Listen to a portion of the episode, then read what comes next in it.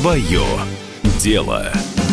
Здравствуйте! В эфире «Комсомольская правда» программа для предпринимателей «Свое дело». Меня зовут Максим Коряка, и мы снова подходим к теме коронавируса с предпринимательской точки зрения. То есть ищем в этом выгоду. Сегодня искать выгоду будем на примерах, когда бизнес пошел в гору именно потому, что случился коронавирус реальные бизнес-взлеты, когда драйвером роста стал именно кризис. Итак, нам в руки попал отчет одной средней компании, которая занимается установкой систем кондиционирования и вентиляции. Компания специализируется на секторе B2B, то есть на рынке корпоративных клиентов, что важно в данном примере.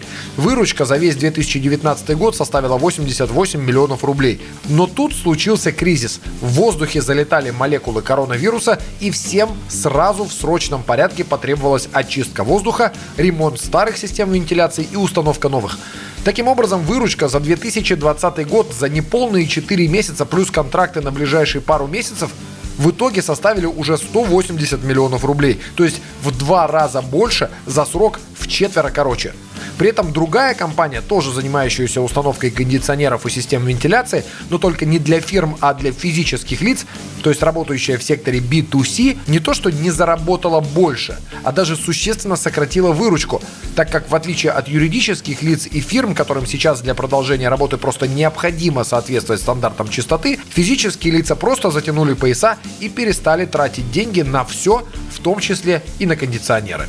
Еще один очевидный бенефициар пандемии – это сфера онлайн-образования. Причем речь в данном контексте обо всех предметах, которые преподавали раньше в 9 случаях из 10 очно.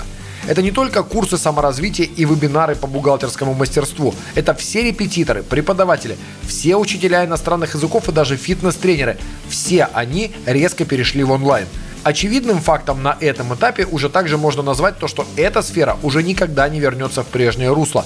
Никогда больше преподаватели, почувствовавшие то, что можно работать сидя дома на диване или в любой точке мира, не захотят тратить время на поездки в офис или в класс, а владельцы частных школ и курсов не захотят тратить огромные деньги на аренду аудитории для занятий. На данном этапе сфера онлайн-образования кратно прибавляет в оборотах по сравнению с предыдущим годом. Кстати, тут нужно отметить еще одно такое внезапное направление, как воспитание детей онлайн. В игровой форме нянечка, преподаватель или репетитор решает с детьми задачи разного рода, играет с ними в развивающие игры и читает книжки для одной только цели – отвлечь детей от родителей, пока те удаленно работают на своей работе с кухни.